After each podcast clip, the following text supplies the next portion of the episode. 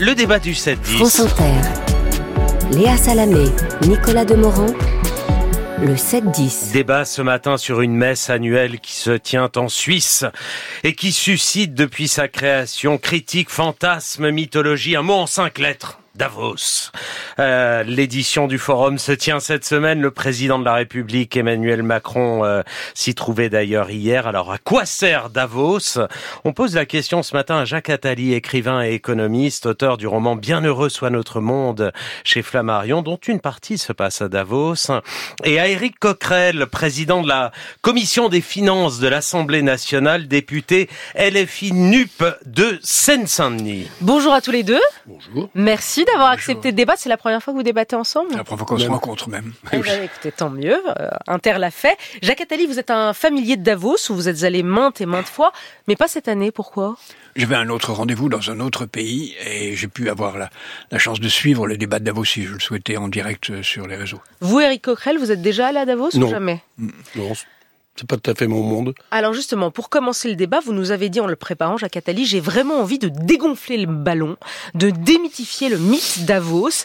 Ça veut dire quoi? C'est quoi le mythe Davos? Ben, Le mythe Davos, c'est l'idée que c'est un endroit secret où les gens, euh, dans des endroits tout à fait confidentiels, règlent les affaires du monde entre eux, entre puissants. C'est pas du tout ça. Moi, j'ai été à Davos, privilège de l'âge, depuis avant même que Davos soit créé, puisque les premières réunions ont eu lieu à On est à la Paris. 54e édition, je Ouais. dis juste pour les auditeurs. Absolument. Et Donc avant, vous y plus exactement, Klaus Schwab était venu me voir pour créer les conditions de créer Davos avant, et je crois que j'en ai pas manqué beaucoup. Euh, il faut voir qu'à Davos, il y a plusieurs catégories de gens. Il y a, il y a les gens, les, les chefs d'État qui viennent faire leur pub, etc. Il y, a, il y a les intellectuels dont je fais partie qui sont invités avec des patrons d'ONG parce que c'est bien de les mélanger à tout ça. Et puis il y a les patrons proprement dit, qui eux payent pour venir et payent pour être assis euh, sur euh, la tribune. C'est- payant que de parler à Davos, sauf pour les intellectuels ou, les hommes d'État. Puis il y a le, tout public qui sont aussi des, des, des patrons, mais un peu d'un niveau moins élevé en termes de puissance, qui eux payent pour assister. Et voilà. Qu'est-ce qui se passe à Davos? Euh, Des rencontres, rien que des rencontres. Il n'y a absolument aucun lieu de décision proprement dit. Vous dites c'est la machine à café du monde. oui, je dis souvent que dans, dans, une, dans une entreprise, le point le plus intéressant, c'est la machine à café, parce qu'on rencontre des gens qu'on n'a pas l'habitude de rencontrer, qu'on connaît pas, qu'on qu'on croise, et puis c'est ce qu'on appelle en anglais serendipity, c'est la possibilité de faire des choses par hasard. Euh, Davos, c'est la machine à fait- café du monde. Les, les gens se rencontrent, euh, font, font, font peut-être des idées ou pas. Et, et, et ça- ça- alors, on croit que ça épargne beaucoup de voyages. Mais en réalité, quand on est à Davos, on passe son temps à prendre rendez-vous pour se revoir ailleurs. Donc ça ne parle pas du voyage, sans compter les, les milliers d'heures d'avion pour que les gens s'y retrouvent. On va y venir Ouais, sur, on va le, y venir le- sur le bilan le carbone, bilan carbone de des, Davos. des. Pour vous, Éric Coquerel, Davos, c'est quoi? C'est une vitrine. Bah, euh, Si je reprends l'image de la machine à café, c'est une machine à café où manquent euh, tous ceux qui produisent les richesses dans ce monde. Voilà, c'est-à-dire que euh, je conviens, c'est-à-dire, moi je pense qu'au moins ça, ça permet de pas céder à une vision complotiste, c'est pas secret. Mais en gros, c'est un G20 euh, dans lesquels euh, les décideurs ou ceux qui sont les donneurs d'ordre de certains euh, chefs d'État sont présents, c'est-à-dire euh, ceux qui détiennent la machine économique. Donc en ça, ça, ça c'est quand même un festival un peu quoi. C'est- euh, Si je prends la définition grecque, hein, c'est-à-dire euh, peu nombreux, un petit nombre, et qui en réalité commandent le monde, soit directement, politiquement, soit à certains moments économiquement. Voilà, donc euh, c'est en ça que moi je peux concevoir d'ailleurs qu'on qu'on ait envie d'aller le voir pour voir comment il fonctionne. Mais euh, euh, c'est ça qui donne à voir, euh, et c'est en cela que euh, je disais tout à l'heure, c'est pas mon monde. Oui, c'est pas tout à fait mon monde. C'est-à-dire que c'est un monde qui d'ailleurs domine de plus en manière de plus en plus importante la planète, en ce sens où la, mondialisation financière, l'économie capitaliste financiarisée, fait en sorte que bah, il y a une interaction de plus en plus importante entre les chefs d'État. De, en tout cas des puissances occidentales ou des puissances industrielles, et puis euh, les personnes qui y sont présentes, y compris d'ailleurs avec des voix dissonantes, comme dans tout festival. Qu'est-ce que vous répondez à ça, Jacques Attali Euh, c'est pas comme le G20, parce qu'au G20, il y a un communiqué. Il n'y a pas de communiqué à Davos. Il y a juste une, une idée qui domine, un peu à la mode. Quoi. Là, cette année, l'idée à la mode qui domine, c'est d'ailleurs la mode d'il y a quatre ans, c'est l'intelligence artificielle. D'ailleurs, Davos, comme certains journaux anglo-saxons, sont toujours en, en retard d'une mode, mais c'est une autre question.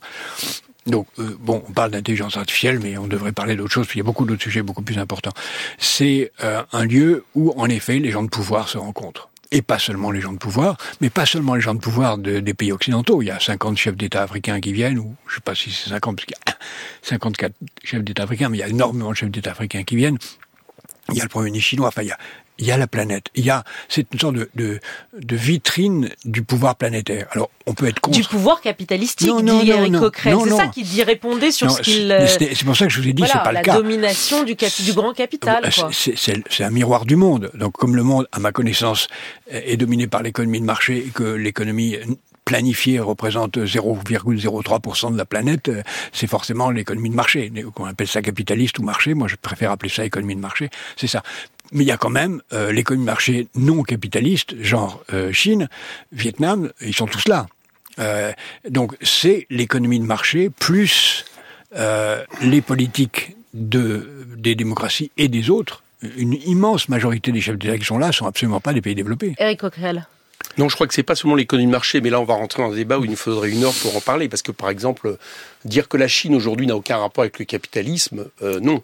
Euh, on peut peut-être parler, je ne sais pas si on peut le catégoriser de capitalisme d'État ou autre, mais enfin, c'est une forme à un moment donné euh, d'utilisation de, l'économie de marché et du libre échange, d'ailleurs qu'il revendique de manière en pleine et entière euh, pour pour je dire accroître les bénéfices, y compris des entreprises chinoises. Donc on est bien mm. dans un système dont, dont la particularité, ça que euh, c'est que euh, euh, c'est un marché absolutiste. C'est-à-dire, j'entendais Jacques Attali parler des économies planifiées, mais il peut y avoir des mixtes. On a vécu des mixtes en France, on le vit encore d'ailleurs en partie, où pendant très longtemps, on avait à la fois une économie de marché, mais on avait aussi, de manière très forte, à plus de 50% de l'économie, une économie qui répondait, je veux dire, à, de l'intérêt général, avec des services publics puissants, etc. Ça, ça reste en partie vrai, mais c'est en train de s'étioler. Donc, ce qui, ce qui, ce qui s'illustre à Davos, c'est quand même le, le cours historique du capitalisme. Le cours historique du capitaliste, c'est pas seulement le tout marché, c'est aussi le fait que la priorité, c'est des bénéfices à deux chiffres, produits le plus rapidement possible, en profitant d'un libre-échange généralisé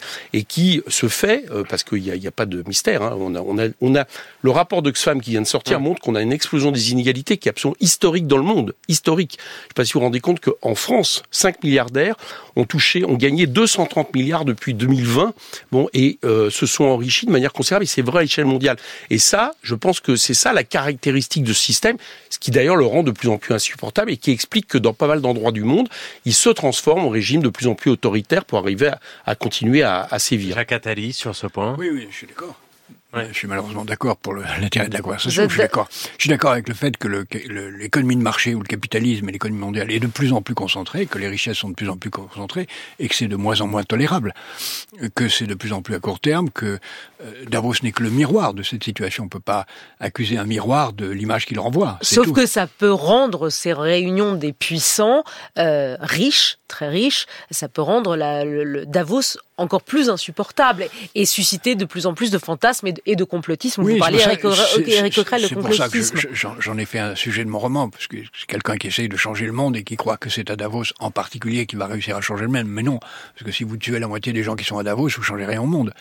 Euh, rien du tout. Vous êtes d'accord avec ça, avec Coquerel Si vous tuez la moitié ah, des gens de Davos Oui, bah, par contre, le si on fait en sorte que le système change et que ces gens-là aient quand même moins de pouvoir, y compris sur les États d'ailleurs, c'était tout, tout, le problème, euh, là peut-être qu'on arrivera à changer le monde. mon intention n'est pas de tuer physiquement quelqu'un, mais euh, c'est de leur, leur prendre un peu de pouvoir mais c'est pour ça, plus sur le politique. C'est pour ça que le plus important, c'est de regarder les règles du jeu. C'est les règles du jeu qu'il faut changer, c'est pas les gens.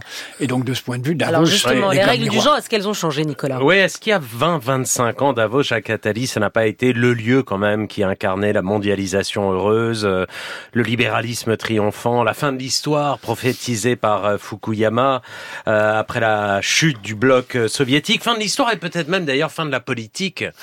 Moi, j'ai jamais cru. Mes livres de cette époque en témoignent. J'ai jamais cru à la fin de l'histoire. Je crois que l'histoire est tragique et que quand Fukuyama écrivait ça, il y avait euh, d'autres qui écrivaient exactement le contraire, euh, dont le célèbre livre sur la fin, de la crise des civilisations, euh, d'un auteur américain simultané, Huntington. Donc, je crois. mais Davos, comme je l'ai dit tout à l'heure, c'est le reflet des modes. La mode, à un moment, en effet, a été euh, globalisation heureuse. Donc Davos a, reproduit ces modes. Et, le monde anglo-saxon est comme ça. Je vais, vie économiste, c'est exactement la même chose. Si vous regardez les titres de vie économiste, c'est toujours la mode d'avant.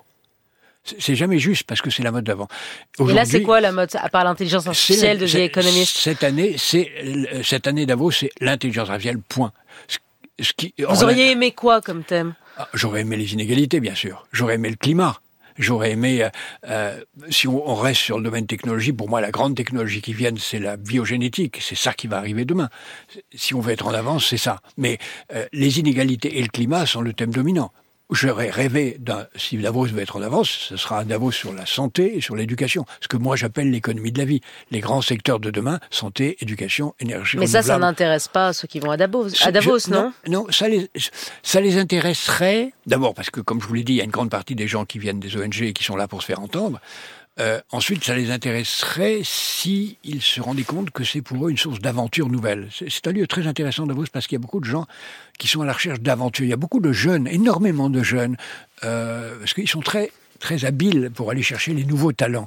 Et on trouve des jeunes qui font des, ONG en matière de santé, d'éducation très intéressants. Et moi, j'ai rencontré des gens avec qui j'ai fait d'autres choses après. Eric Coquerel, si, le, si Davos transformait, euh, si le, la mode de Davos, c'était la, la santé, l'éducation et les inégalités, vous iriez non, non, mais j'entends bien tout ce que dit Jacques Attali. Je suis convaincu qu'il y a des aspects intéressants. C'est pas ça le problème, mais c'est quand même le système qui se rencontre, quoi. C'est le système politique et économique dominant qui se rencontre. Bon. Et moi, moi, pour moi, je, je reste attaché au fait que les, les réunions internationales, euh, y compris d'ailleurs quand elles sont des réunions uniquement d'échanges et de concertation, euh, je les préfère par exemple sous l'égide de l'ONU ou de ou de, de, représentation politique. Voilà, bon, euh, ou, par exemple, je, je, préfère Jean-Luc Mélenchon à Davos. Je préfère clairement les forums sociaux sociaux mondiaux. Ce serait pas intéressant, Jean-Luc Mélenchon à Davos.